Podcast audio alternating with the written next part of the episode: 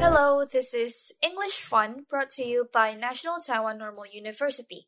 My name is Natasha. My name is Angela, and today the both of us we are both uh, overseas students. Actually, we both come from Indonesia. So, um, the uh, this podcast titled "Living in Taiwan as an Overseas Student" will be divided later into two parts because this episode will just feature both Natasha and I, Angela, and later we will have another guest, um, which will soon be our active speaker, which is Kelly.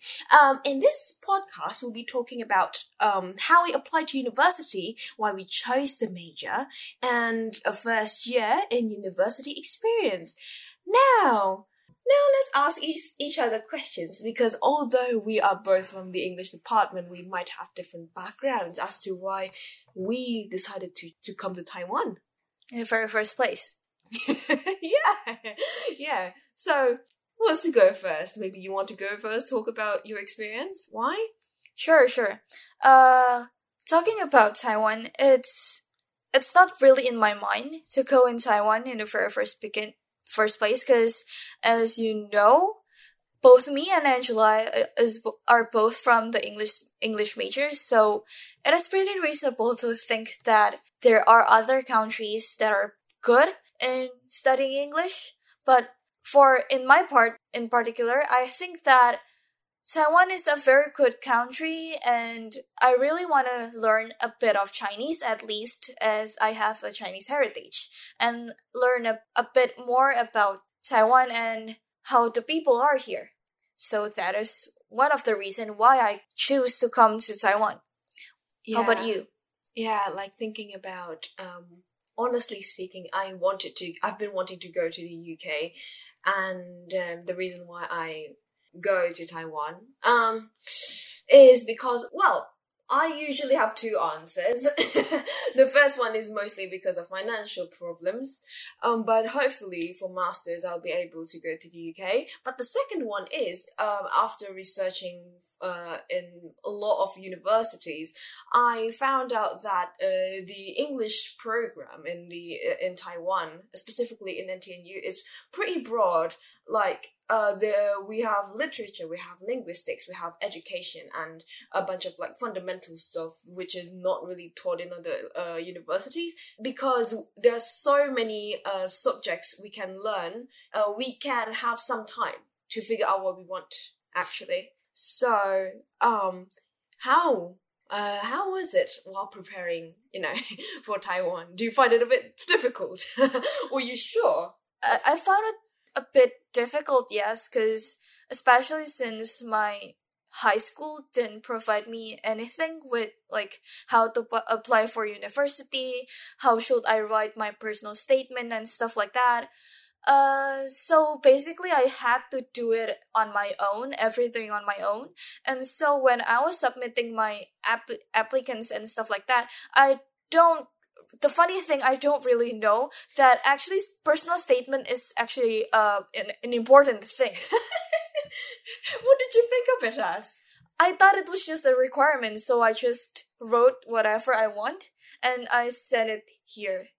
Oh my goodness. Yeah. And then in addition, like my previous school heavily revolves around like science based major like chemistry, physics, mathematics. So when taking English, it was a bit different for me, especially since I don't have that much background in English, but I did it anyway.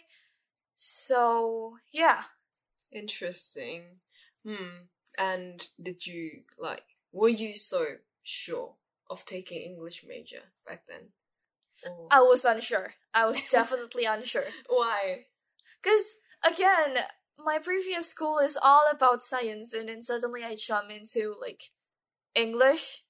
Like, don't get me wrong, I've been interested in literature, English literature, especially like Shakespeare and like Oscar Wilde, but like, it was part of my hobbies instead of things that I thought is gonna be good for my career. Yeah, I relate to that a lot too, because um, uh, back then I wanted to be a psychologist, and then I kind of I've I've always liked English since I was a kid, and then I kind of pushed um in, the idea of like taking English away because I thought uh, It's a bit ridiculous to think just English. yeah and and like oh people around me just uh, you know are more like interested with like science and they have been like basically we're, we've been indoctrinated that like oh science is the better major you will be ensured with a career and stuff like that Especially for like STEM major, I think they are very like uh, everyone is always talking about STEM, how women in STEM and stuff like that. And because I think the humanities, especially for English major, is declining right now. And so we kind of have a lot of problems with that and a lot of problems like picking a, you know, a, a major. And so, yeah, yeah I just picked. Yeah, you you im- immediately picked English, but honestly, I genuinely do not regret. Although, um, when I first like arrived in English, I felt like I'm experiencing like an imposter syndrome. Not gonna lie, because I was like, why, why, why am I here? Why am I here? Like, I have no idea. Like, um, ha- am I that sure of my abilities to be in this major specifically? And I was like, I started to imagine like what will, what what I would be like if I were in psychology, for example. Yeah, of course, of course. Because, like, from middle school, my. I really want to be a chemical analyst. And oh, that's so cool. Oh, see, that's the reaction I get. And then suddenly in university, I'm picking English. But, like, the moment, like, like you. Do you know, like, the moment, like, the sudden realization that I think, oh, this is the right path for me? What, what was it? when I was in a plane going from Indonesia to Taiwan, specifically from Singapore to Taiwan, because we had to do like transit. Uh huh. And so, like, in the middle of the plane, I was alone because it was COVID. So I was sitting there and I was like, oh, oh my god, I'm sitting here going to another country just to learn English. And so I was like, okay, this is the path for me, I guess. Ah, the, the kind of realization, like, yeah, I ma- I managed to be able to go to Taiwan, and it's like, ah, yeah, really nice. And oh my goodness, I just can't imagine, like, the first time I arrived in Taiwan, like, it was still, like, heavily, it was, like, still, it was still COVID 19. Mm, like So COVID. I had to, like, quarantine in Taichung. it's, it's better for her. You know, for me, I had to like drag my luggage. My luggage was like 30 kilos. Like Oh up like the four stairs, cause f- four flight of stairs, cause there's no elevator. oh my goodness. Then and then you had to drag it back down again when you mm-hmm. yeah, had yeah, yeah, yeah, yeah. With with like a lot of people, cause like it was like a group of girls in like one floor and things like that. Oh, so you did your quarantine in Linkou then? Mm. Ah, interesting. I did my quarantine like like hotel. sh- Hotel. like like like like, uh, like the last week I did it in Ximen, but then it's funny because like so I I- lucky. I, re- I remember like uh, during my two weeks of quarantining, the this was like kind of like a shock to me, like a literal shock because uh, that was my first. I think I was just like a week, a week and two days in Taiwan, and I experienced my first earthquake. Oh yeah, the earthquake. I was I was eating a hot pot actually the first time, the very first time. After like three weeks of quarantine, Mhm. I went out and my sister brought me to eat hot pot, Mhm. and it shook. I was I was like the the earth was shaking. I was like oh oh oh my god like that, and then everyone looked okay. No one was surprised, so I was just like act okay, act okay. Yeah, it's so weird. I understand what you mean too, and I was like stuck in this quarantine room, and I had no idea what to do actually. Oh yeah, cause, cause you arrived like one week before uh, after me, right? yeah, yeah. So yeah. when you were in the hotel, I was eating hot pot. Yeah, and I, first and I was in the quarantine room and I had no idea like what to do. Like, should I go out? Should I not? And I remember I was like chilling, eating chicken, and I'm like, oh no, I like I have to. I know I have to like wash my hands or something. so it's oh my really God. really difficult. But what else kind of like differences that you experience in, in from Indonesia and from Taiwan?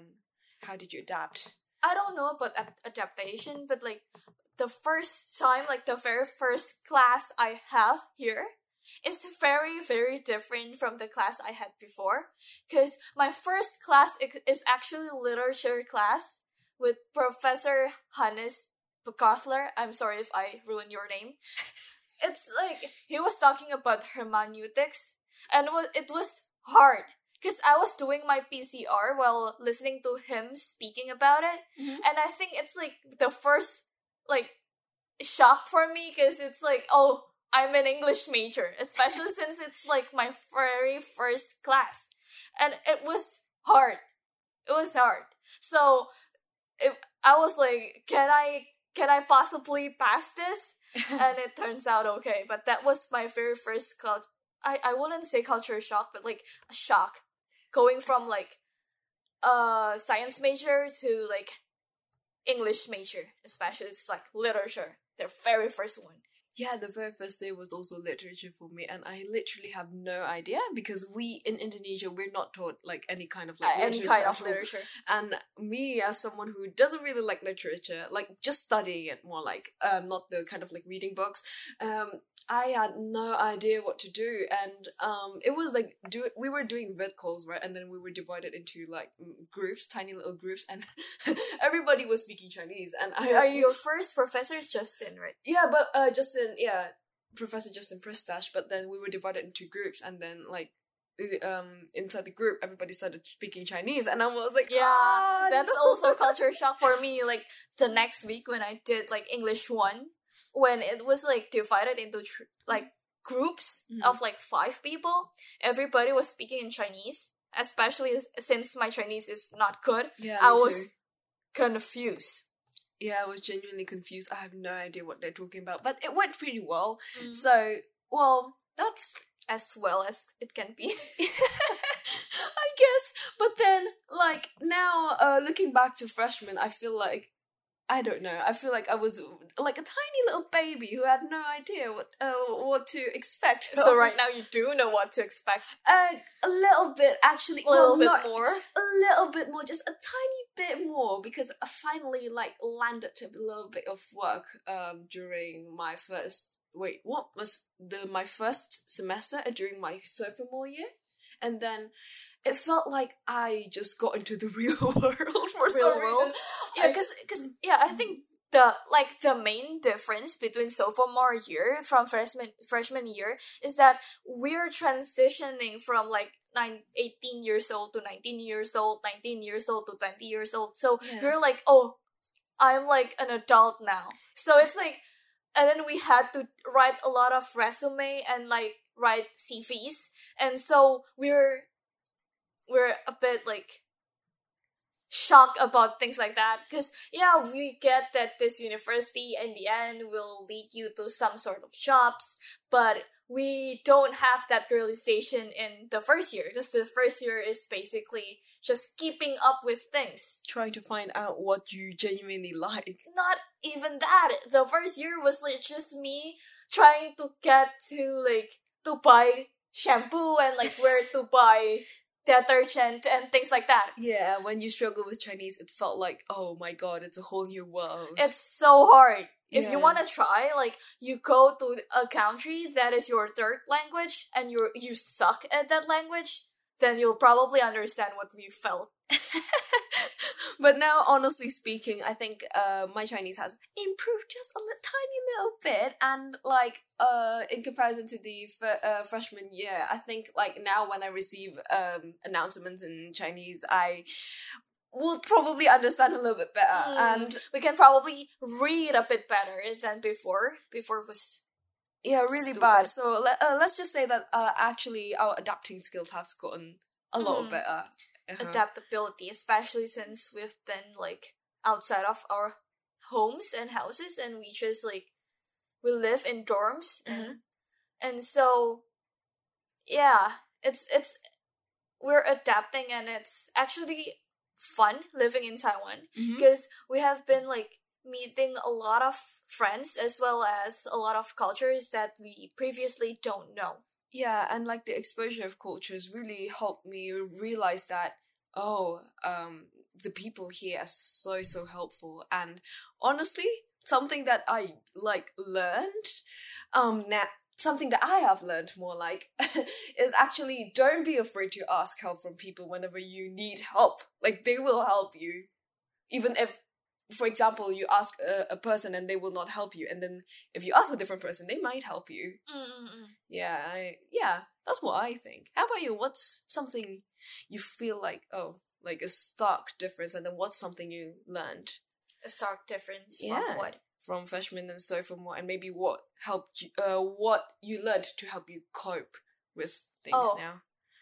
One thing Yeah. I might say, when I first studying literature, I had to like type every single word the professor was talking about, and now I just sit there and listen. And if I think it's important, I'll write it. That's very that's very that's a very good tip. I actually do the same thing as well. Don't feel pressured on like trying to write notes and stuff like that.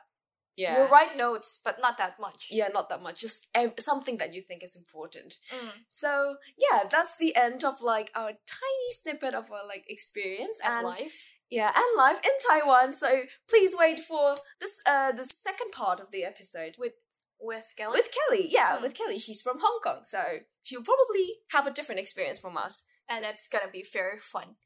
yeah. So uh, goodbye, everyone. Bye bye. Bye bye.